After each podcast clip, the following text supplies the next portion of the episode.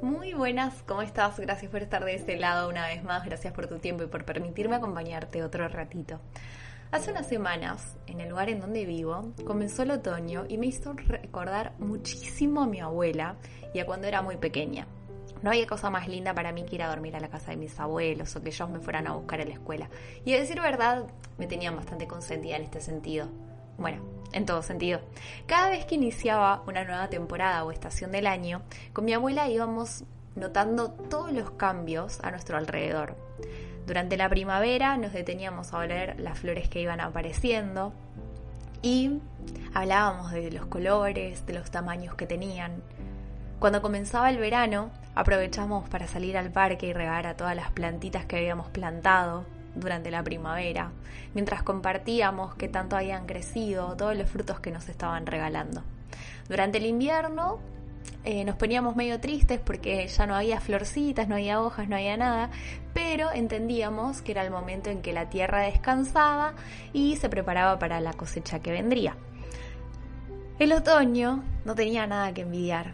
Cada vez que comenzaba íbamos a la escuela o a comprar y nos quedábamos varios minutos viendo los colores de los árboles que iban cambiando día tras día.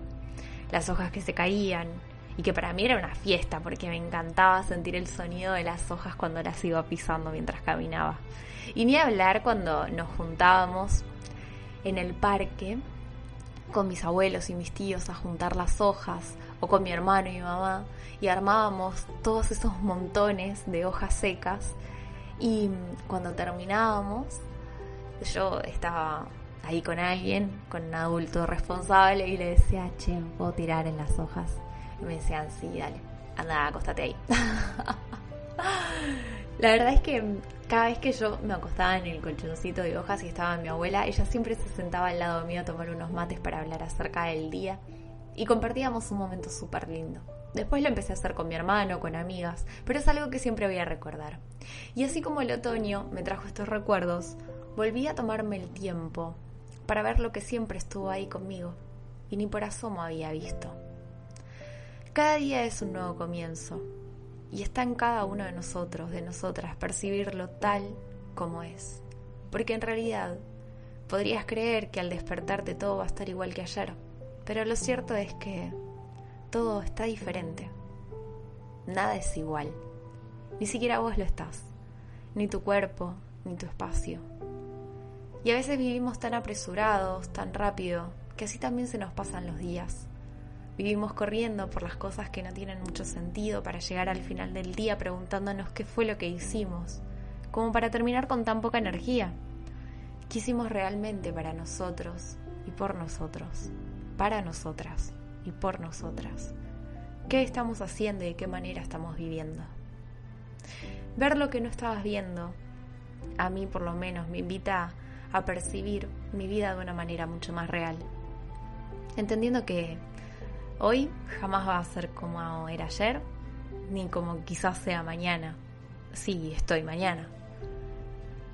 Y entiendo que mirando al pasado solo podemos replicar y reproducir una perspectiva, nuestra perspectiva de lo que vivimos, mientras que el mañana es el resultado de todo lo que pueda llegar a suceder hoy, ahora.